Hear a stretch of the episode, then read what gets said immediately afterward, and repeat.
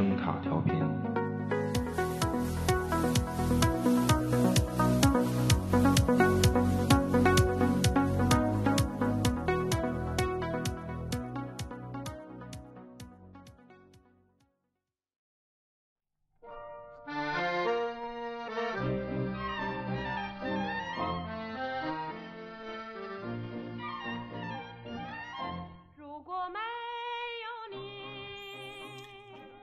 最大的悲哀莫过于依然独自一人，远离家乡，除了房东，一个邻居都不认识。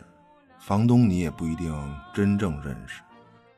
社交是不存在的，不管是老面孔、新面孔，也仅仅是停留在面孔上。你们互相都未必记得真切。亲情和友情似乎总在身边徘徊，不近不远，互不干扰。爱情是不存在的，以为迫不得已的自给自足，只是自己在桎梏自己，其实不过是世态炎凉罢了。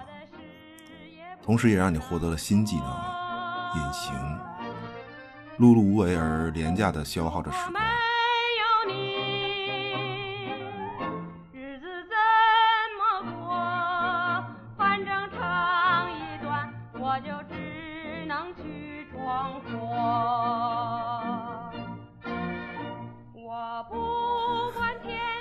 收听有声杂志《盗趣小馆》。大家好，我是看不见的比利。大家好，罗南，矫情啊！不是这歌怎么这么矫情？如果没有谁呀、谁 谁没了？没没谁呀、没没谁不是一样过呀？什么呀？你怎么这么麻木呢？不是人家大闺女小小子得大闺女小小子你跑我颠儿搞对象啊？搞搞我跟你说真的啊，搞啊！你得多看点这种温温馨情感的狗血大戏。啊看看看了看了看了，狗血大喷淋，真的不是狗血剧情大呲花，狗血大呲花，对。就不过就是呃确确实在最近看的东西里头，《隐形人》这算是主动二刷了。最最近二刷的东西不多，嗯，不是不多还还还看什么了？除了选题之外的这几部片子以外，那个纳粹那猎人看了吗？看完了看了看了看那那个阿尔帕西诺啊，这这就行了。对，老老哥一出来全震。对，就但是那个剧受众面太窄，其实它是一个就是说犹太人国仇家恨的这么一个东西，嗯就和这个就就犹太人和这个潜伏的纳粹战犯斗智斗勇这么一个事儿。对，就是这个剧是亚马逊的，就纳粹猎人亚马逊的。其实它很明显是要复刻黑袍，啊，对，观观对吧？感就特明显，就一个台嘛，它黑袍也是也是亚马逊的，嗯倒是挺好看，就暴力程度啊，各种黑色幽默都没问题。但是就它这个底层设定太偏，就各种犹太经典梗，就感兴趣的可以看看。对，就再一个《环形物语》啊，哦，对啊这个那个也不错，那个不错，比比较清新，特别清新。但是都是小故事嘛。环环形物语就不不太行了，太科幻了。什么叫太科就幻？是 算了算了，那个就最近还是《隐形人》这电影非常火爆，硬转，呃没词儿硬转。这个雷沃纳尔编剧并导演，由伊丽莎白莫斯主演的科幻惊悚电影，以七百万的制作成本博取了过亿的票房。好好，低成本小片儿嘛，就就我本来以为咱就不做这个了，你知道吗？就看你也不积极，这个就是眼看着咱节目就奔着这个美剧大百科去了。做做做流流量啊，流量，这这个确实火，确实火。这这片子现在我查了一下，就截止到目前啊，应该是、嗯就到目前为止是全球本年度吧，二零二零年全球票房前五，啊，赚了！第第一是谁啊？呃第一现在第呃《绝地战警三》啊第一名是《绝地战警三》啊！我的天！正常啊，真太正常了，啊市场无形之手嘛，行行是是，不是那那片子还能第一呢？行行吧，真事儿真事儿，，就还是说隐形人吧。对虽然看不见他，但是他已经等了半天 了，又等半天了啊，跟这儿了，现场坐在边上喘息。对，这个片子环球的嘛。对其实这次呃就这片子出来吧，就是引发的第一个讨论是环球的就黑暗怪物宇宙这事儿还有谱没谱？对对，然然后呢，就当年的那个新木乃伊那片子又被喷一遍。啊，就是不是，其实是就是连着阿汤哥一起再喷一遍。对，这这个阿汤哥，阿汤哥就反正就他一直就被这种无形的舆论包围，好了坏了，反正都得来两句。招这对就就招其实环球黑暗这个怪物宇宙，这个确实遥遥无期，确确实遥遥无期。其实，在这个就黑就是黑暗怪物宇宙里，隐形人啊，它不是个 C 位，你知道吗？就隐形人这概念，现在看实际上实际上是喜剧元素要大于恐怖属性。就就现在看，就起码是这次二零二零年隐形人之前吧，对因为就这个黑暗怪物宇宙是，这里面你要说恐怖的 C 位啊，你看除了你像木乃伊就甭说了，然后你像弗兰肯斯坦，啊，对吧？然后吸血鬼德古拉，还谁呀、驼背人，驼哎卡西莫多就是钟楼怪人，就包括黑狐妖坛，就鱼人，啊鱼人，对，那个是对，那个是《水形物语》嗯更确定的一个来源。对，那个对，狼人不行吗？狼人，呃就狼人也在这个宇宙倒是，但是狼人的问题是没有好的文学作品做支撑，哦就它是一个狼人，应该是一个纯粹的民间传说。呃传说故事这么一个概念，就他没有好的文学作品。对，就一般吧，狼人一般。狼人这概念最火，金刚狼啊，对，他走那路的，他不是很恐怖，对，但是就特打那种，万万没想到，就隐隐形人这个竟然在新的时代，在这个时代，首先他就支棱起来 这事儿，你说这事儿弄的，而且可以支支棱的确实不错，硬气硬气。嗯，对一个一个经典概念的重新演绎，确实挺好的，就略有新意吧，略有新意，只能说略有新意。就剧本改编的好，而且真是 IP 精神传承，就严格符合 IP 气质，严丝合缝的。我跟你说，就所谓所谓新意嘛，一般你看一般概念里隐形人，就你叫隐形人嘛，对吧？就这这主角得是他吧？这这次这次也是正版的隐形人翻拍，所以呢，就这个隐形人他必须叫格里芬，这叫正版，就必须叫这个。但是呢，就这次格里芬他不是主角，就我们传统意义上认为那个格里芬他不是主角。这这回是格里芬夫人是主角，对，其其实这个格里芬身边人的概念之前也用到过，就也有，但是这次是结合嘛，就隐形人格里芬和真正的主角在一部电影里，有一个小心意嘛。对，这这这个片子是沃纳尔沃纳尔导演的，他就是他导演第二部作品，就上一部是升级，就那个特别好，啊意识控制身体，身体对他唯命是从，对吧？但问题是哪个哪个意识在控制身体？人类意识和 AI 控制和反控制之间争夺，因为这是升级。那么这次这个隐形人呢，其实啊，整个电影还是在继续说一个控制和反控制的事儿。但这一次用的是所谓女权女性视角，对对，这这是一个外衣，而且还是科幻题材。嗯，对，就但是这次隐形人比升级要嗯升升级升级了，对，高高级吧升，级高级吧啊，高级高级很多，高级很多。他巧妙的利用了隐形人这个概念，把控制和反控制的双方最后都回归到人本身，就是那么所谓科技最后回归到人的延伸。对，不是，其实升级那片子是反过来的，升级那个最后是人成了，就他最后一个翻转，实际上是人成了科技的延伸了，就嗯黑客帝国了。这个，啊，对，其实其实升级好多细节观感还真挺像《黑客帝国》就是墙上刷标语啊，对各种对，好多都那样。那这次隐形人这个人对人就就必定会形成一种更深刻的现实映射，呃肯定要比升级要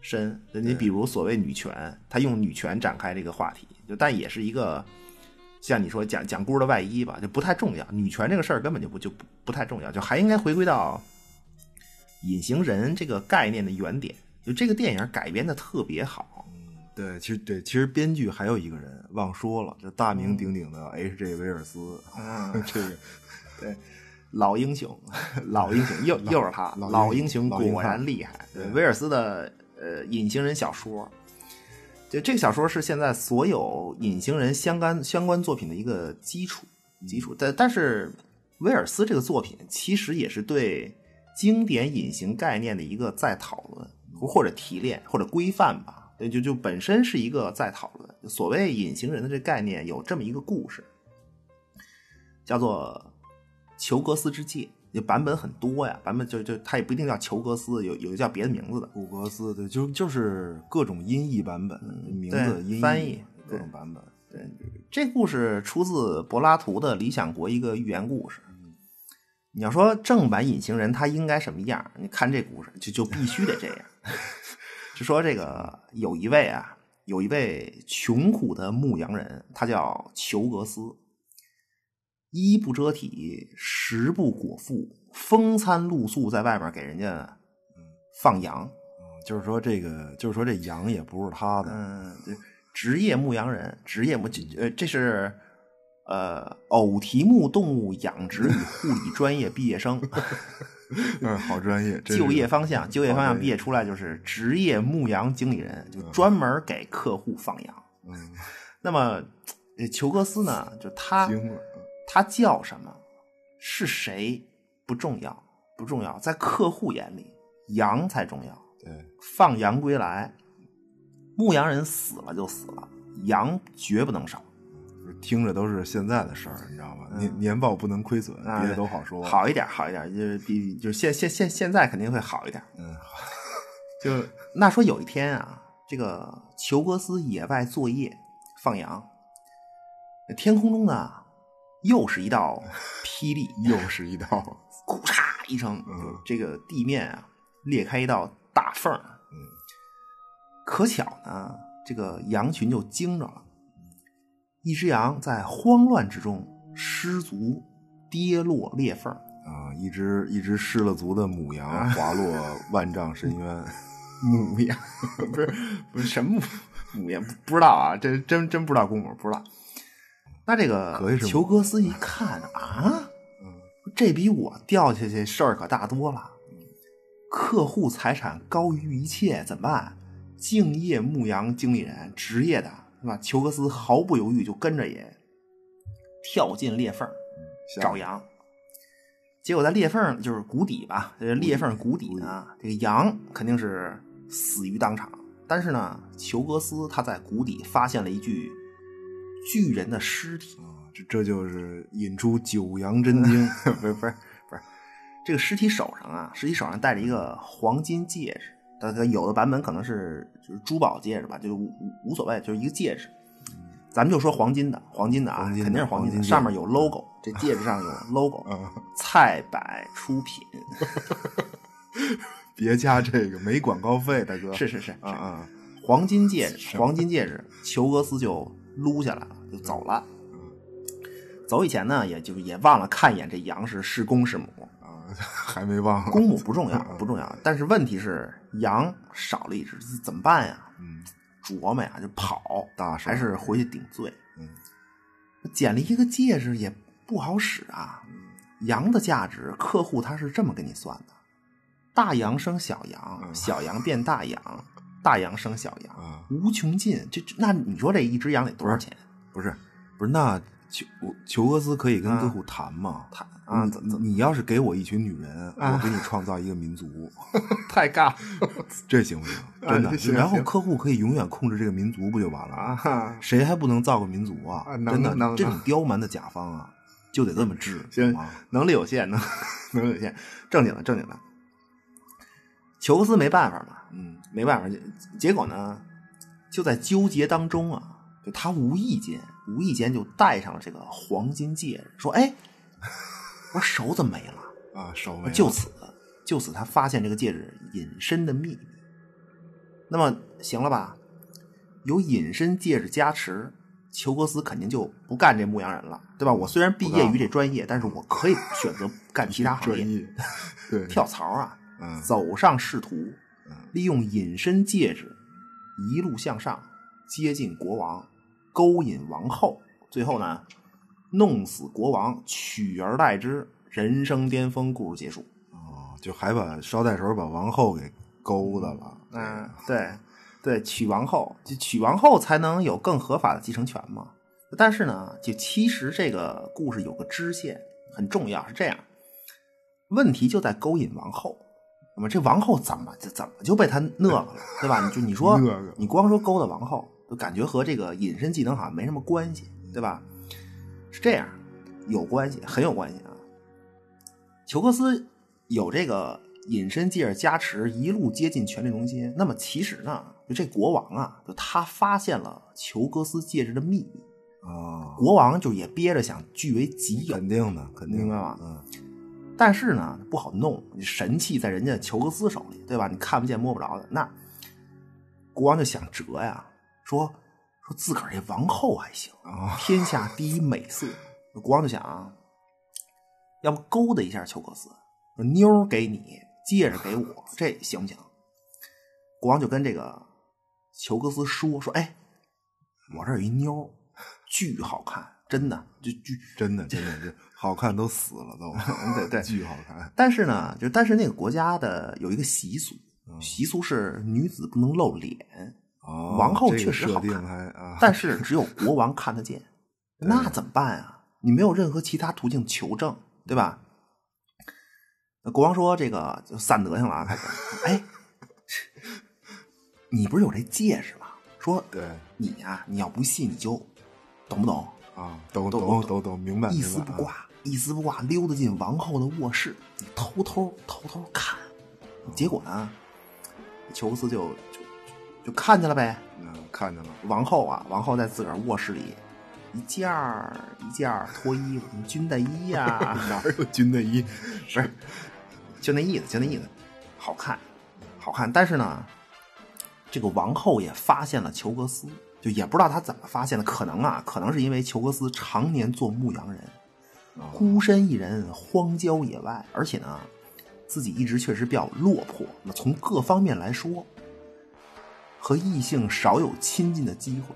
那么见到王后在自己面前，仙女下凡，肤如凝脂啊，嚯铜体显风流，大白啊啊，光闪耀，哎呀，这一下把持不住。嗯，白白光闪的裘格斯把持不住自己，对对。支棱了一下，是。不是 这支不支棱不知道，不知道啊。但但是裘格斯可能欲火焚身，头晕目眩吧，头晕目眩。一下瘫倒在地，不小心不小心啊碰到了呃王后洗脚的那个铜盆，啊咣当一声，合理合理，细致细致，不重要不重要，反正是王后就发现了他。嗯那么这个事儿呢，对于王后肯定是很羞辱的一件大事儿。那第二天，王后召裘格斯入宫，场合私密。裘格斯一进门，王后说上，左右的侍卫就把裘格斯摁在当场。嗯，控制住了，就是你，你就你看王后那劲儿啊，嗯裘格斯臭不要脸的，我现在就弄死你。那裘格斯就肯定就解释嘛，说说大姐大姐大姐，不是我，就都是他，就国王，知道吗？就他，就我本来不想看，他非让我看，谁知道天底下有这样老公呢？那王后一听说啊，说自个儿丈夫怎么怎么这德行啊？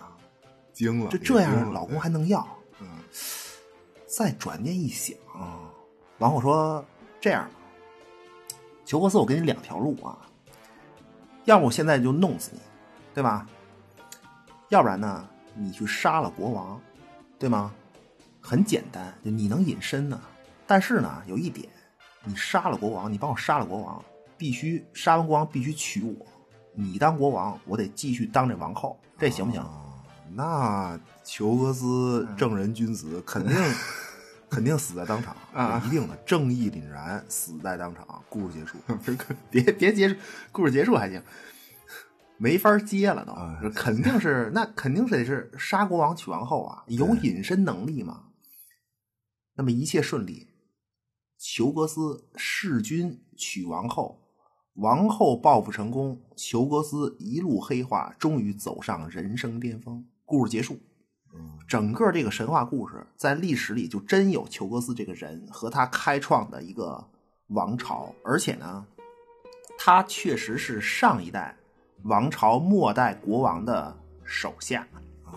就所以才就所以才用这个琢磨出这么一个神话故事。对对，但但其实这种隐身道具在神话故事里特别多，就还还有非常多隐身帽子吧、斗篷什么的，各种。就是，但是但是为什么这个故事，这故事是隐形人格里芬的原型呢？就你看裘罗呃这个裘格斯啊，他是一个这么说，隐形人这个 IP 的核心呢，是一个不被关注的人，不被关注的程度近似于隐形，就没有人会注意他，直到这个人能够就真的能够变成真正的隐身的这么一个事儿。你像，呃，我记得那叫帕尔修斯吧，那个叫就是杀那个美杜莎那个，呃，对，帕尔修斯对吧？就那个是帽子，就隐形帽嘛。但是他只是利用了隐形杀了美杜莎，然后就完事儿了。就而且帕尔修斯本身就是个英雄嘛，就包括尼布龙根指环的故事不是也有嘛？就都是都是英雄获得了一件隐形道具。对，就只有裘格斯，这是一个就彻彻底底的小人物。对，而且而且是严重被忽略到近似于隐身。嗯，另一方面呢是，呃，就是就是你看，比如魔戒，对吧？指环王，指指环王那个至尊魔戒，那那个本身就是邪恶的，就对它带属性，就那个那个那个魔戒不是一个中立道具，邪恶力不是一个中立工具。你带上那个魔戒，隐身的同时就有邪恶力量忽悠你，忽悠。就是，但是只有裘格斯之戒呢，就这个戒指是纯粹功能性的，完全就是完全就是一工具，就纯粹的工具。就黑化的裘格斯，他是他自己的选择。就包括在刚才整套故事里，你看到了裘格斯对于戒指的利用和国王对于这个戒指的贪图，就贪婪嘛，包括王后的复仇，其实也是建立在裘格斯有戒指这个工具之上。但是戒指它一直是中立的，就它不主动忽悠任何一个人，它没有忽悠过任何一个人。其实其实就像这次电影里的隐身衣一样，对对，一样一样是。一个对，就是它改编的特别精髓，就这个事儿是核心。就最后隐身衣是人的延伸，科技是人的延伸，裘格斯之戒是裘格斯的延伸。就那结果是每一个持有者就必定黑化，就没有没有意外，你知道吗？就是柏拉图理想国的这个故事，它本身是是在讨论所谓道德嘛，就那个时代讨论所谓道德。那实际上道德也是一个工具，就因为我们都是可见的，所以我们都会按照道德法律行为。为什么呢？因为道德规范是工具，是我们获得在其他人眼中好名声的一个工具。就就是他那意思，其实是就可见是基础，就道德这个工具的使用可见是基础。如果没有这个基础，道德是没有用的。就是这个工具的使用失去了它的立足点。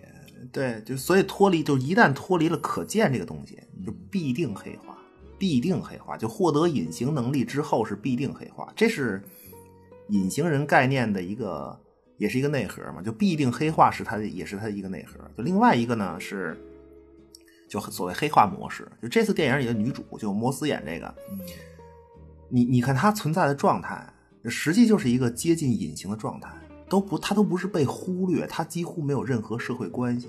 对，唯一的关系是自个儿的妹妹和那个和那个发小嘛，对吧？对，就那个黑人警官嘛，旧相识，两个人是旧相识。对，就是正版隐形人的初始状态必须是这样，就一定是这样。从近近近乎隐形的生活状态到获得真正隐形的技能，就必须是必须是这个模式。就所以我们这次在正版隐形人电影里，实际上是再一次见证了隐形人的诞生。就符合这个模式的那个隐隐形人是女主，并不是那个我们以为叫格里芬的男人。隐形人实际上一直在说她就是女主。对，但但是不过这次不过这次电影可能是是不是因为成本原因，还是什么问题？就其实时长它不短，就这片子时长不对短，但是格里芬这个角色，你看他这他叫格里芬，然后又是一个经典 IP 的经典经典人物，但是他完全没有交代，可以说完全没有交代。就我们看见他的时候，实际上他已经是一个功成名就的状态了。嗯，这肯肯定不是成本问题，肯定不是成本问题，就是这是有意为之嘛。就就我们现在，就我发现太习惯性的把一个电影的全部优劣，就当然抛开什么技术啊、导演的技术啊、什么表演这些，剩下的全部都归到经费上。我觉得特别，就讲故事和经费没有任何关系。对，不对这这一定是一个设计，这一定是有意为之。就一种什么效果呢？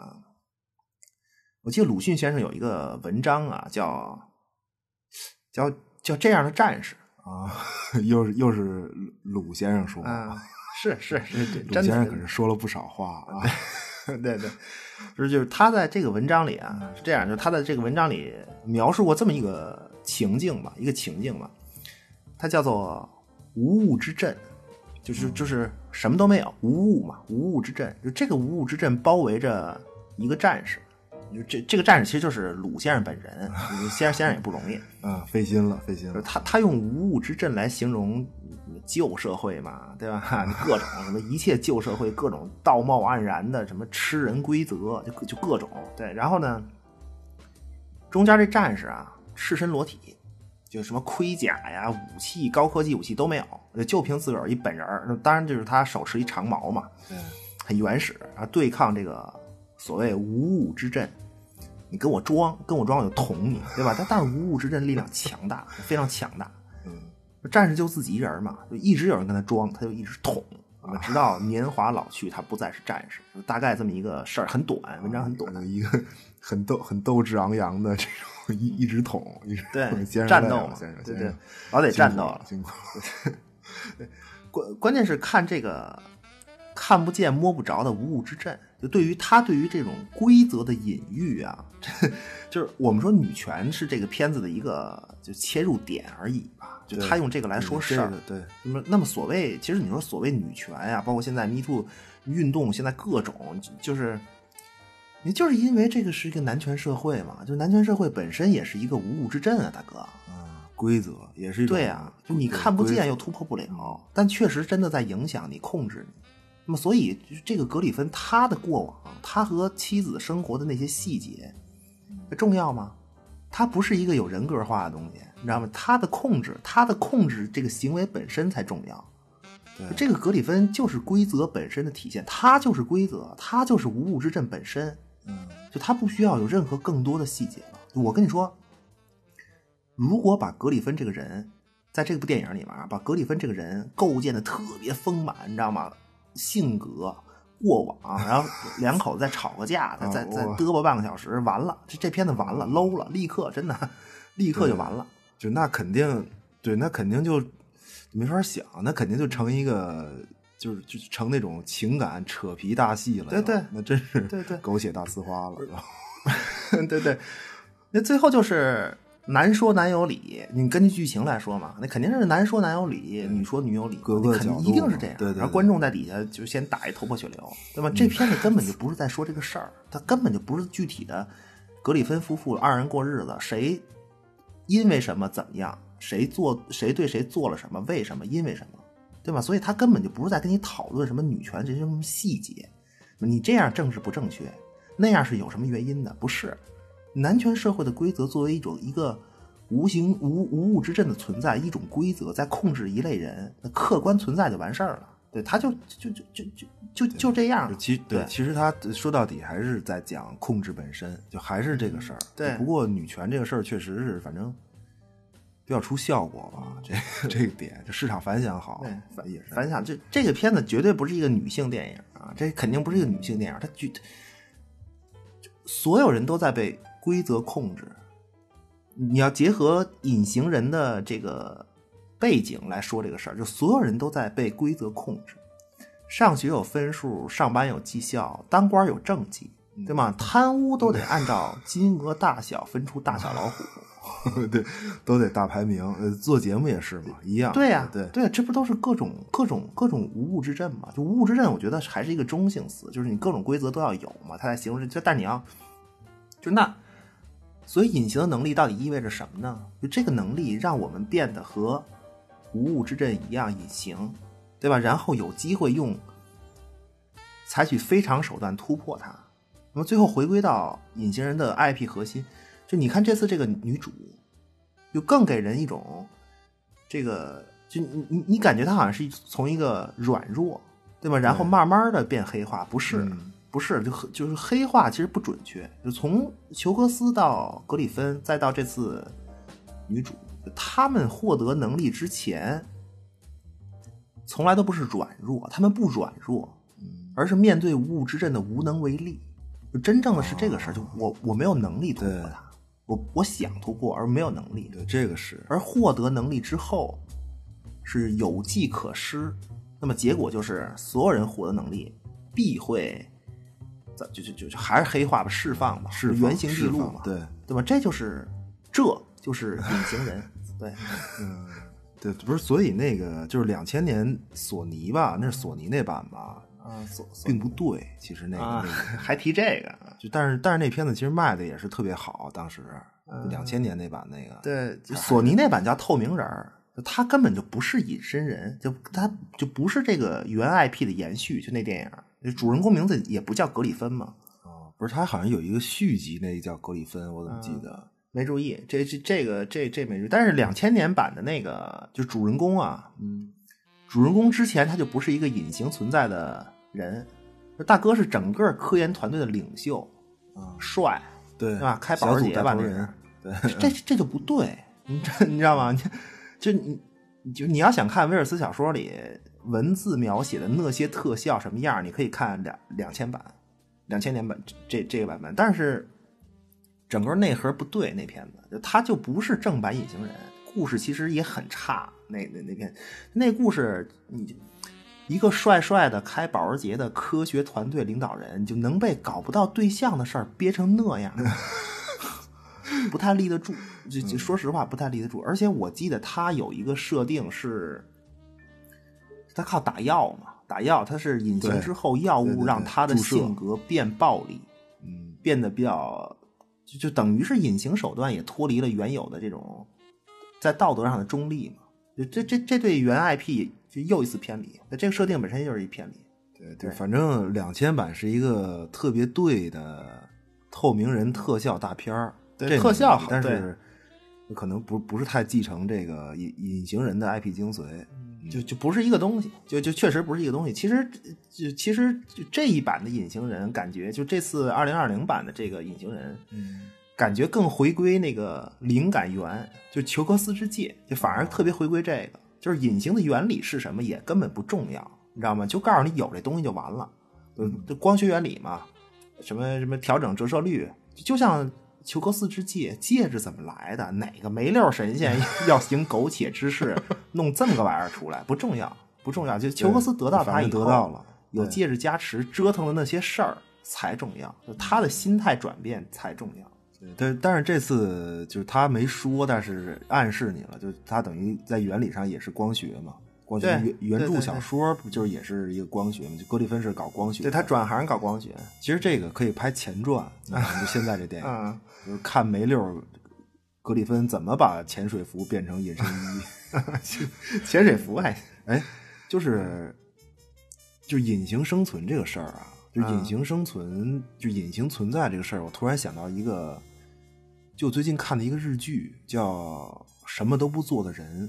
嗯。就就刚一集，我就我刚看了一集，就那个有点儿，就你说的这这种意思，就是他剧里啊，他剧里说了一个比喻，他说这个喝饮料就是类似星冰乐那种嘛，就上面有奶油，然后下面是嗯饮料，然后饮料里面有很多冰块儿，对，然后他就这么描述，他说这个如果没有下面这些冰块儿的支撑，上面的奶油呢，怎么怎么讲啊，就不能实现这杯饮料的这个造型，明白吗？就是奶油在上面飘着，然后下面是液体，就这个造型。啊啊明啊对对明明白支撑嘛就，但问题是，支撑嘛，嗯，冰块是透明的，对，就你不会注意到，就是你根本意识不到冰块在这杯饮料的杯子里，就这个就这杯饮料的规则里，在这个饮料的规则，啊这杯饮料的规则里，冰块存在且很重要，但是你会忽略它，等于冰块是一个隐形生存的状态。啊，不是这这这剧叫什么？你刚才说？呃，什么都不做的人，日剧，一个、一个日剧，可以可以，不是这这一听就是一个嗯。说冰块的剧，这个冰冰块是主人公，冰块对，看看回头黑吗？不黑不黑，就它是比较治愈那种，就是抚平正在看剧的冰块们的 创伤。对，就咱就我看的那一集，就我因为我只看了一集嘛，就我看的那一集的那个女主，她就是一个在就隐形的存在，她在公司里累成狗，然后就没人知道她这么个人，就很多同事都不知道。对，就很典型，也是。对对，其其实这种点现在很多了，非常多。所以，就那你要回到隐形人这个，你怎么保持一个 IP 独特性嘛？对吧？你不就不是较劲，你就这样才叫对。真的，就他作为一个 IP，一定有独特特点。要要不然，你隐形概念现在太普遍了，不都一样？你你你你，比如就是说，给你上菜那服务员。对吧？或者在这个长头发绿色女人店里面，就给你做咖啡的服务员，你记得他吗？嗯。那么同时，我们也在，就同时我们都可能在另一个情境里面被忽略，就好像我们给别人上菜、给别人做咖啡就一样，一样。这倒不一定是上菜和做咖啡啊，就但其实是一样的，一样被忽略了，分工对吧？因为大多数人都是冰块儿，不是奶油，对吧？那冰块都看剧，对吧？对这，就很很普遍了，这个就是被忽略这点。对，就你说这个还真事儿。就其实他们做咖啡的店员，我关注他们围裙的颜色，要比关注他们本就关注他们人本身长什么样要多多了。对，就但是呢，就现在我已经不去长头发绿色女人喝了啊，我现在去紫色小鹿大犄角喝咖啡。大犄角便宜是吧？便宜就是最后发现口味其实根本就不重要，根本就对，就价格才是最终因素。真的就纯属纯属那个瞎坚持的，本来也不懂口味，反正我是不懂口味，就咖啡这东西就是提神，我纯粹是为提神。我是有点儿，我感觉自己有点是咖啡因成成瘾，可能是就我每天咖啡喝的特别多，对，但是但是请。这两个颜色的厂商代表联系我们，支付一下广告费用。哪有哪有费用？用人家这个 logo 打岔啊！不客气，不客气。说回来啊，说回来，就是你你再看威尔斯的原著啊，就那个格里芬，他是一个，我记得是一个助教，应该就特别不受人关注，而且他隐身以后，实际上算是失踪了。就他隐身以后，就没有人找他，你明白吗？就到这种程度，最后他是是他的一个同事，叫开普博士，叫开普博开开普博士，呃，他跟开格里芬跟开普博士说自己的经历和过往，然后开普博士才模模糊糊的想起来，说哦，原来你是谁谁身边的那个人，就你好像叫格里芬，就一个非常没有存在感的人。那么同时，通过开普博士说名字，那么读者这时候才知道，就这个隐形人是谁。他有名字，他是个人，对，也是一个，就身份本身也是一个显形过程，在那个小说里头，对，他等于是双重显形嘛，身份也是一种显形，就通过认识他的人说出名字，就等于是在身份上的一个暴露，对，就在读者面前嘛，在读者面前身份显形，普通的人有一个极为普通的女，还是前女友，就他他还是前就女友，应该是跟他也也也也拜拜了，吹了，对，而且呢。就也是在一个，就是也是面对着他个人的一个无物之阵，就他面对自己的那个无物之阵，就他是一个学生，一个助教。那么格里芬的教授，就他的教授顶头上司是一个专门剽窃别人学术成果的这么一个人，但是没办法被控制。你规则规则是人家是教授，你是学生，你是助教，这不就是无物之阵所指的那种，对吧？就是你一点办法都没有。但是最后激发，实际上。就激发格里芬最终选择隐身的事儿是，就是他没钱交房租了。大哥是因为躲房租，啊，情对他情急之下就隐形了嘛，结果变不回来了。对，比较喜剧。其实威尔斯这个小说是一个很经典的对于裘格斯之戒的科学讨论，而同一个概念，然后呢，神话和科幻的两个版本，这典型的，这是。对。对，但是但是我啊，我对于这个小说最大印象是格里芬最早做实验，他竟然用的是一只猫。啊，对，一只隐形的猫。那么，对，就我引出的一个思考是，如果猫隐形了，嗯，我们还会不会觉得它很可爱啊？阿花，不是，但人家书里没讨论这个啊，就咱咱咱咱节目怎么老有这 老有猫？没办法啊，就每个作品的确实都有啊，这个是是倒是的。但是威尔斯最后是把这个，他实际上他小说里实际上是最后把隐形人的讨论引到获得权利上，对他讨论这个事儿，就是你看一九三三年那个电影，就就初代电影版的格里芬，就是你看那年份啊，就那个电影实际上在用格里芬这个角色狂查希特勒，就三三年那个电影格里芬那样儿，就你要不说，你以为是元首本人绑个绷带跟那儿演讲呢，这那的。不是对，但是但是希特勒的人生轨迹和隐形人的设定也确实莫名类似，你不觉得吗？在希特勒的宇宙里，你说什么是格就是裘裘格斯之戒啊？啊，复杂了，这这个让他获得权力的各种综合因素吧，我觉得，嗯，有道理。最最后让希特勒突破了一些本来不可逾越的东西。对对，但是就是三三年电影里啊，它有一个设定特别也也挺怪的，就是给格里芬弄了一个上流社会的富家小姐当对象。那其实这个设定是有问题的，你现在看，你回过头再看，你你你明白吗？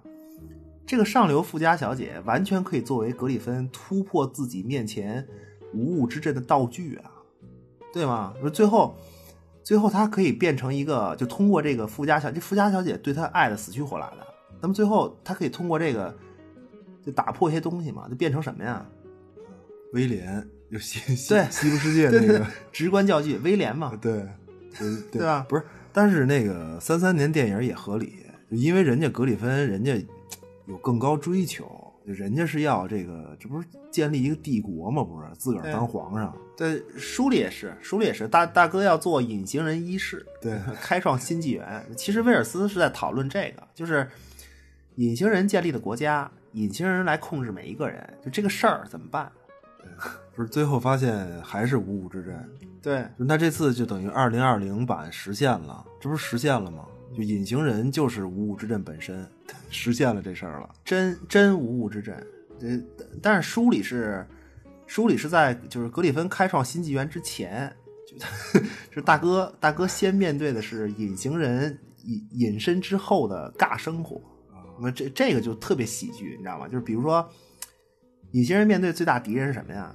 脏，就是脏带来的一切问题，就是你身上不能蹭一点脏东西，对，明白吗？下雪。雪花落在身上就完蛋。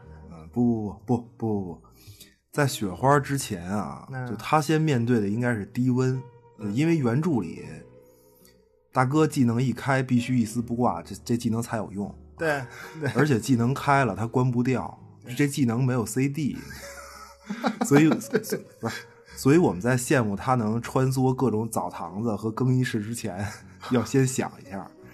要先想象一下，这他冻得瑟瑟发抖的样子和那看不见的大鼻涕，不是，而且而且感冒咳嗽怎么办？这这都是原著里描述过的，对，控制不住，其实是各种不方便。嗯，说你要去这个饭馆嘛，蹭饭，这多来劲呢，对吧？赤身裸体过去蹭饭去，大哥点盘包子，刚上来，格里芬咣咣两口给人吃没了。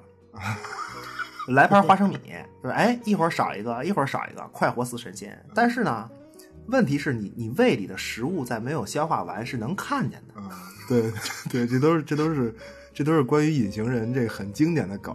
就点包子大哥就跳起来摁住这个一个离地离地面一米一百二十厘米的蠕动的胃，大喊还我包子，妖孽休走，妖孽休走，急了。对，还有就是说你。就是你去银行也是啊，就面对巨大的金库，就理论上啊，理论上你你进去，然后这钱就都是你的，对吧？你你厉害，你都是你，但是你你怎么带走啊？你带不走啊，大哥，这就你能对对钱 对钱不隐形嘛？对，这是我跟你说，这是用科学的方法解释了什么叫独自降生且孤独离世，你知道吗？这都是身外之物，超脱了，对，超脱了。其实我记得，其实我记得原著里格里芬自个儿也琢磨来着。说隐身好像也没什么用，带来的都是不方便，就反正还不方便。嗯，对啊，就就包括爱情，搞对象也是嘛。就你能获得爱情吗？就是世界可能是你的，对吧？你无了敌了，然后控制世界，漂亮姑娘都是你的，那人家怎么跟你搞对象啊？朋友们，朋友们，搞搞对象的基础是视觉，对吧？一见才能钟情啊！就但是人家看不见，没有迷人的微笑和眉来眼去，不是那。那就剩就那就自己努力创造一个民族了呗，真的，我就那就最后就这点事儿了。这期这期行了，这期不是所所以就是面对各种不便嘛。其实最后最后格里芬他发现就很重要啊，就是他实际上在思考之后，他发现一个问题，就是需要一个正常人来做自己的帮手，就是搭档，就像这次电影里那个格里芬的弟弟律师一样。对，就搭档这个角色是一个，就这个 IP 里面经典的设置，就非常非常经典的一个设置。对，就是你要从这个这个，对，你要就从这个威尔斯的原著来看，就这个 IP 有一个重要元素是隐形人的代理人，就是这个搭档。这次电影啊，我反正我个人感觉，就他弟弟就这个角色反反而是不太丰满，就这个角色应该再丰满一点。嗯个人感觉，倒也不是不丰满，你知道吗？就我觉得有点别扭。他反正最后有点，其实这个角色的动机是没问题，就钱嘛嗯，对就是有点怪，感觉有点嗯，有点空。不是可可能是因为格里芬本人不丰满，嗯你知道吗？就导致这个搭档有点像你说有点空，对就他不不像原著里，他因为原著里有很丰富的对话，那可能是因就是。空嘛。对，而而且我总感觉啊，就是这片子其实它肯定是用了大量的这种空镜交代，隐形人站在那儿，经典手法他就在那儿，他告诉你他在那儿。就我觉得，其实这个格里芬的弟弟好像从电影一开始他就在，啊，就我的我个人感觉，就因为啊电影里第一个让你感觉有人在的空镜是最开始，就是女主换衣服准备跑的时候，那里有一个空镜，先是一个空镜拍走廊，然后呢，镜头摇过来，转过来一个很明显的反派主观视角，然后看女主在那儿换衣服，你记得吗？啊，就就最开始的时候，在在那个别墅里面，但是那个时候格里芬在睡觉，那这个反派是谁呢？或者说，就这个视角是谁在看呢？嗯，不是不是，那他不是在暗示狗吗？那个那不是，我觉得好像不是狗，而是存疑吧，存疑吧，因为我是觉得，就这个弟弟作为隐形人的搭档啊，就他已经形成了就两个人的搭档关系，而且很稳定嘛，就就可能是，就他一直在在外面帮助格里芬干其他事儿，就我是这种理解，啊就是有别的事情，就有别的事情和女主的故事在同步进行着，也有可能，也有就没没没太注意这个，也有可能。就没嗨，个人感觉，因为个人感觉搭档这个角色一直挺重要的，就非常重要。你就你比如原著里啊，格里芬有三个笔记本儿，嗯，就这三个笔记本儿是整本小说的重要线索，就等于整个故事呢，实际上格里芬一直在在找这三个笔记本儿，他是被这三个笔记本儿的行踪牵着走。笔记本里记录着格里芬的研究，就怎么隐身的科学方法。因为这三个笔记本儿就是，实际上就是原著里的呃裘格斯之戒嘛，对吧？就对就是对道具，呃道具，嗯实际上也是这次电影里的隐身衣。对，对，就因为格里芬隐身，他不能随身携带这笔记本，所以他需要一个帮手帮他带这些东西。那么原著里，格里芬有前后有两个帮手，第一个呢，第一个帮手是一个文盲的流浪汉，啊，那么笔记本一直在流浪汉手里头，直到格里芬死。一直没拿回来，呃，对，就那个流浪汉名字翻译过来叫马里文，就还有一种翻译叫做漫威，因为原著的名字就是 Marvel。啊，行吧，行，巧了吗？这不是，这这对这不是小细节，小小细节挺有意思的。嗯，不重要，不重要。但是呢，就是整个故事最后，最后啊，流浪汉这个马里文坐在锁好的房间里，然后他谨慎的打开一个箱子上的锁，最后拿出这三个笔记本，认认真真的看，看不懂，就文盲嘛。对，但是呢，他脸上露出邪恶、贪婪的表情，就那种渴望能看懂，然后希望获得隐形的力量。那故事就结束了，整个小说就结束了。这让我想到谁呢？《指环王》里的咕噜，啊，对，特别像，对，不是，还是有区别，还是有区别。就《指环王》，你像你刚才说，《指环王》那个至尊魔戒本身就是忽悠你嘛，就往坏里走。对，就但是这种就被欲望勾引的这种劲儿确实挺像的。嗯，对，对但是威尔斯这个小说啊，就还是主要以尬为主，他没有那么黑暗。你包括悲剧人物格里芬，死的都那么尬，又悲又尬，真的。死的死的难以启齿，呃，对，难以启齿。难以启齿。助手这个这个角色的设置对这个故事很重要，影响走向。格里芬的第二个助手是谁呀、就是那个开普博士。对，但是开普博士呢，人家是体制内的成功人士，他是他应该是英国皇家科学院院士，他还是什么？就是就就那名称我忘了，反正是功成名就。所以呢，开普博士，你你琢磨这能跟格里芬混吗？所以开普博士就揭发了格里芬。那么结果格里芬呢要报仇，要报复。大哥说我要建立帝国，我就得先立威，那就得杀人。那么杀一儆百，从开普博士下手。老贼竟敢啊！背叛我，结果这个开普博士就跑嘛。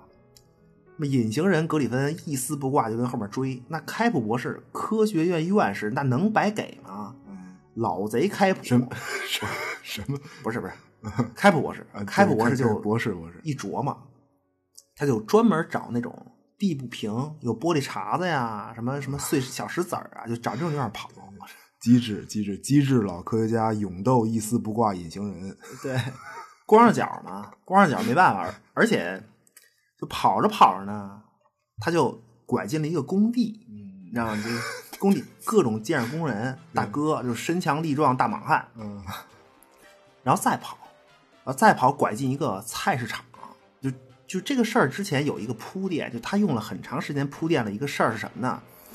是报纸啊，对于。对于隐形人格里芬的折腾，他因为他折腾很好几天了，已经很闹了很长时间。这个报道已经报道了很多天了，就现在全社会都知道有隐形人这个事儿，而且这个隐形人非常讨厌。所以呢，就是机智的这个开普博士边跑就边喊：“就就隐形人来啦，在后头呢。”然后他他身后呢，就各种被隐形人撞倒的、撞的东倒西歪的群众和什么摊位呀、就工具啊，就各就被各种撞嘛。就那群众们这还不就一起追呀？什么建筑工人大哥、莽汉、卖菜大姐，就各种追上来，然后对着对着空气啊一顿猛踩，然后脚下空气中传来痛苦哀嚎。不是，关键是看不见。对，你明白吗？对对，就看不见呢，大家也就不会停手，而且下手力道不会减弱，也不知道踩什么，就看不见那个惨状，你知道？而且我总觉得啊。就大家在下脚的时候，可能不知不觉踩的可能是同一个部位，知道吗？就是 我让你一丝不挂，我让你一丝不挂，不是，就就直奔要害，直奔要害，不知不觉的踩都是要害，这结果就死了嘛？对，肯定是要害。格里芬活活被群众打死，那么最后死了以后，格里芬才这个脱离隐形状态显形了，就很悲剧的一个对结果，就你显形是因为你死。很悲剧，对，就这次这次二零二零这版格里芬虽然也死了，但实际上，实际上女主算是这怎么这这怎么讲啊？对，真正的隐形人的崛起，这是。对，就是真正的隐形人就是女主啊，一直就是她嘛，就她就是那个从隐形到隐形的人，一直都是隐形人，很经典的设定，从呃呃裘格斯到格里芬，再到这次女主，就都是这样。从一一种隐形状态到另一种隐形状态，而且之前都被别人决定着一切，是就是属于深陷无物之阵的人，这都是。你像这次电影有一个桥段，就我印象最深的是，呃，怎么讲？就简单说吧，就格里芬已经隐形介入了女主的生活了，嗯，就在女主逃离之后，他第二次反过来重新介入女主生活了，对吧？就是在女主寄宿的那个家里各种折腾，偷把刀啊，什么趁你睡觉的时候给你把被子拉开拍照片啊，什么包括什么女主要面试去，就得带作品去嘛，就那个作品，那格里芬给你偷走啊，让你在面试的时候就是尬的很彻底。嗯，对，而且还冒充冒充女主发邮件，就是他代替你说话。替你说话，对，其实这就等于是发邮件，这等于是我代替你面对你的社会关系嘛，我说了算，对我让你断就得断，嗯，对，那女主最后在阁楼上啊，阁楼上发现了三件东西，就遗失了三神器，被偷走的就被偷拍的照片嗯，被偷走的作品和丢失的刀，就为什么是这三件东西？你看作品啊。作品是用来面试的，你能不能工作？能不能出去抛头露面？我说了算，我控制你。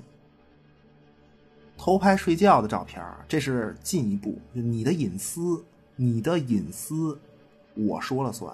照片里我可以让你一丝不挂，完全可以，而且还不隐形，对对吧对，而且你的隐私我一键就能发到网上，对吧？在手机里，对吧？就控控制你的控制你的隐私嘛，就这个就各种门事件不都是这事儿吗？对小视频，对对对，可以没劲。我跟你说，这种啊东西都没劲。就这种视频啊，都是一般都是一个姑娘，然后呢嗯嗯啊啊的，然后看不见男主，不行不行。我很少看着，没没什么意思，没什么意思。嗯嗯啊啊，这真的，就拉开被或拍照这个真的好，真的就就很说明问题。然后再进一步，再进一步，那刀呢？你的命在我手里，我可以随时要你命，只是我想不想。这这这这是这是把你的生命攥在我的手心里。对，就不过不过就是在知道女主怀孕以后还还好一点儿，感觉她她就就我发现这个格里芬好像是特别针对女主。啊，对对，那肯定啊就，其实我开始看的时候也挺疑惑的，你知道吗？就为什么必须是女主？就为什么必须是她？女主其实对女主自己都问，女主自己都在问为什么是我，为什么？就是干嘛非得找这找她？就换个更漂亮的行不行？你跟我说行不行？这事儿还能不能进进行下去了？人生人生巅峰格里芬，他怎么就死乞白咧非得找个莫斯？就对啊长成这样的，对啊就怎么形容这女主啊？就就剧里啊，就是电影里这女主啊，这这是郊县女王，注意啊！我跟你说，注意不是不是啊！，不是说郊县女王不好，我觉得挺好，而且还高攀不起。就但人家格里芬是人生巅峰啊，大哥，嗯，对对对，这格里芬设定是马斯克过不过分？啊不过不过分？不不过分对吧？不过分不过分类似吧，嗯，对吧？领军人物啊，他控制狂，他是其实控制狂这个描述不是学名，就他控制狂是一种，它是一种人格障碍，多种人格障碍叠加在一起的特点，最后就是控制狂集合了好几种人格障碍的特点，那么最后表现为控制狂的一个症状。就咱们描，就咱们俗话说控制狂，就比较典型的一个特点是自恋，嗯，对吧？就认为自己最完美、最对，以自我为中心，然后所有和我相关的人都得是我完美的延伸、延续或者延伸，对吧？你父母的父母对孩子不就是延续吗？啊，典型的，对对，这是典型的，那最后啊，最后要实现这个目的，这不就是你要实现这个目的，把别人都变成你认为完美那样，那这不就是控制狂吗？表现为控制狂，都得和你一样，想法也得一样，这才叫对。那么和控制狂对应的呢，有一种依赖型人格，啊，这个东西跟控制狂俩人正对，为什么是女主啊？因为这个女主她是一个依赖型人格的人，她有暗示，啊，拴对儿了，等于是，就就就他就他有这个，他至少是有，就女主至少有至少是有这个心理倾向。有一个细节啊，就女主在家做早饭的时候，这不是着火了吗？就她面对开着的燃气炉上着火的大油锅，她她的解决办法是要用水灭火。对对对，但是人家那个警官的女儿冲上来，用灭火器灭的火，就所有的细节都有用，真的。女主的生活经验还没有一个即将成年的小女孩丰富，这很明显是一个依赖型人格的暗示啊！不是等于等于格里芬就就特别幸运，你知道吗？他他在寻寻觅觅的人生当中碰到了女主这样的，在一起他舒服嗯，爽，对有成就感，成就感，对成就感，成 对吧？这那那那对，所以就外形不重要嘛，那性格合适才是优质婚姻的基础。对对对，不是，那我这开场用如果没有你对呀、这个啊，就我就我我我我说不出来，但是我就理解，就觉得这歌特合适。你说这词儿多对啊！如果没有你，日子怎么过？怎么过呀？就反正肝肠寸断，他格里芬只能去闯祸，这这难道不是吗？对 对，就听听着就让人想起女主那恍惚的眼神，那太可怕了，太可怕了。眼神恍惚，我跟你说，莫斯演的真好，嗯真的是。就在我心里啊，女版小丑，啊，嚯嚯啊，真的真的真的真真心话，一个人一台戏，绝对的，其他都是功能化角色。嗯，就特别是在就我印象比较深的啊，就特别是在就是开枪打死格里芬的弟弟之后，啊女主和那个黑人警官在办公室里那个对话，就那个表情和之前完全不同，就那种坚定。其实打死格里芬弟弟的那一刻，女主就已经琢磨好怎么利用这个警官来实现自己的计划了。演的确实挺大就靠就靠他一人了。这片子就 就靠他一人了。不是不是，但但是就是他演技是值得肯定，但是就是说，但是这这片子其实给我啊，就我个人感触最深的一个桥段吧，就就不能说印象最深的细节吧，也是一个小细节，就给我感触最深的，就反而是一个和所谓女权有关的暗示，是什么呢？是梯子，啊就角色的每个行为都有用，对明白吗？就那个黑人警警察在家摆个梯子刷墙，而且竟然为这个梯子还有个台词儿，他说说说，哎呀，我这个梯子快坏了，就快烂了，不能用了。小铺垫，小铺对垫，，小铺垫，小铺垫。然后剧情就发展。那接下来呢，是女主得到一大笔钱，之后呢，女主就送了一个梯子给警官，但是很快就发现这梯子并不是给警官的，而是给她闺女，对，让她闺女踩着梯子向上，就为了这么一个象征意味的桥段，就这种，就这种铺垫的 做的，一个一个黑人警察的女儿踩着这个梯子得到真正的礼物，就是女主这个礼物就是女主送给她的银行账户一个惊喜，就这样这个姑娘就有钱去上名牌大学，对吧？一个普通黑人家的姑娘踩着梯子向上，确实政治挺正确啊，这这这个不是不是不是不是，政治正确不重要，就对咱们来说这不重要，就是说他这种小细节挺好的，确实是挺好的，而且有心思。就刚才你说的时候，我突然觉得这个梯子实际上对于这个黑人女孩也相当于一个隐身衣，啊，就她踩着梯子对对对，向上得到那个账户，也相当于是她突破自己这个无物之阵的一个方式，一个工具。对，一个突破的工具。对，就他还有一个，他还有一个细节是关于台词的。就格里芬的弟弟啊，说格里芬聪明，他不是真的隐身，就在刚开始跟这个女主，解释最开始的时候，说他不是真的隐身，而是让你觉得他隐身了，让你以为他隐身了。我我觉得这个就是他，他在跟电影刚开始不久说这个话，就同时好像在说好几个事儿。那格里芬让女主角以为自己死了，和结尾女主企图让黑人警察以为格里芬是自杀，啊，对吧？这种指向性。然后你再看啊，就格里芬的弟弟又说，格里芬很聪明，他了解人的弱点，会利用这些弱点，对吧？就他弟弟在说谁呢？嗯那个时候他当然是在说说的隐身人格里芬他哥哥，嗯但是最后你发现，其实真正的隐身人是女主。就格里芬他弟弟说的每说格里芬的每一句话，到最后都是在对这个女主的描述。就你看完整个电影以后，其实说的都是女主，都是在说女主的行为。对，其实其实他是在暗示女主最后结尾的嗯行动，就是利用黑人警察呀，还是什么对这个，因为因为女主她了解这个警察，她的发小旧相识，一个守法的警察。这个警察他必须维护程序正义，要相信证据，这是这是一点。那么另外一点呢，他的女儿是弱点。那么现在他女儿上学的这个事儿，完全和女主捆绑了。对，就这个事儿已经被也被利用了，是是他女儿的学费来源就是女主，那所以女主在等于女主最后在被，实际上是等于她就被人被男被这个警察发现是谋杀之后，竟然能竟然她就能手持作案工具隐身衣，反手就是一个理直气壮的质问，就黑人警察，你认为？是什么？就你听到了什么？你以为是什么？你以为是那最后就就黑人警察，实际上是心知肚明的勉强认同格里芬是自杀，对吗？就他抓住了弱点，他的所有行为都是在抓住这个人的弱点，其实他心里很明白，对，而且就很有胜算。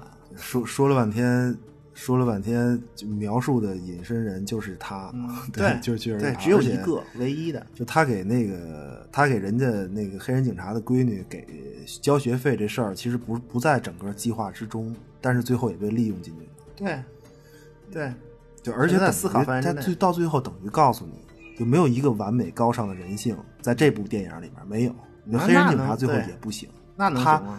也不行，就就只有一个，只有一个，只有一个是女主的妹妹，就她可能啊，她可能的完美在于死的早，就我们没有机会看到更多。死太早了。嗯，嗯，但是啊，但是你知道，你知道，以上这些都不重要，啊都不重要。从从开始到现在为止，就是都不重要，说说的都都没用。怎怎干嘛呀？其实给我印象最深的啊啊是什么呢？我看看啊，我我看节目时间，啊，差不多节目时间也就是最后吧，最后最后，请给我一些娱乐时间啊。最后一个大彩蛋，我跟你们说啊，就这电影这么重大彩蛋，那么暴力的梗都不注意吗？啊，什什么呀？啊电影开始在哪儿？从哪儿开始？从哪儿开始？你告诉我。海景海景大别墅啊，人生巅峰格里芬的海景大别墅啊，对，楼下停着四个圈儿。哎，对人家的玩具好像是摩托车，看见了吗？就就就是，他那摩托车就是比咱那个汽车都贵的那种摩托车。无比羡慕，无比。大哥能摸一下吗？不行，别动我东西，别动我东西。要了命了，要了命。他那个摩托车没仔细看，是杜卡迪不是？嗯，没注意，这这没没哦没没注意。不重要啊，不重要。反正人家是海景二层大平房，对吧？楼下停着四个圈儿对，摩托车玩具起步十几万一辆。嗯我们看什么呢？就真正的主角他的妻子，就是莫斯演的这个，我们给他起个名儿吧，起个名儿吧。一期节目我就一直叫她女主，我都忘了叫什么名了。现在她应该有一个属于自己的名字，叫枣花儿。啊，枣花那么，对枣花儿。那么枣花儿终于终于计划了一番，在一个深夜偷偷起床，对。那个双人床活脱脱像摆在一个牢房里。啊，对，就牢房里摆一张床嘛，嗯就很明显那个大封闭镜头给的。然后枣花就起来了，枣花收拾妥当，蹑手蹑脚的来到楼下，来到丈夫的工作室，关闭监控。这里我们看到了工作室陈列的一排远端啊，陈列了一排人体模特上都穿着那种我们看得见的像潜水服一样的这种衣服，对吧？对，和一个空展台。那么就在这个时刻呢，衣服和看不见这两个关键词已经结合起来了。电影才刚开始，我操，这个似乎在一开篇就暗示了什么，哦但是不重要啊，不重要，不重要。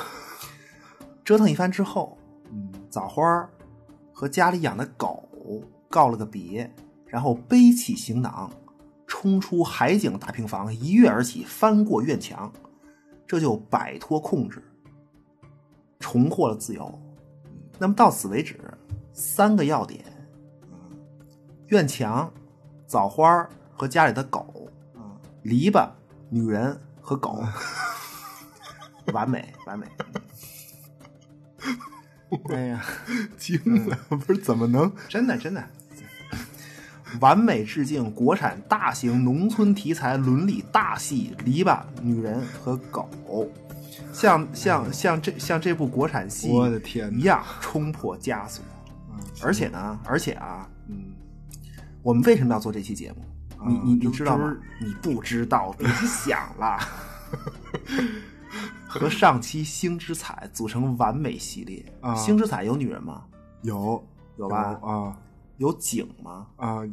井 大哥上必须有别说哺乳吧？别别说，嗯露露女人和井，啊，别，哎呦，完美。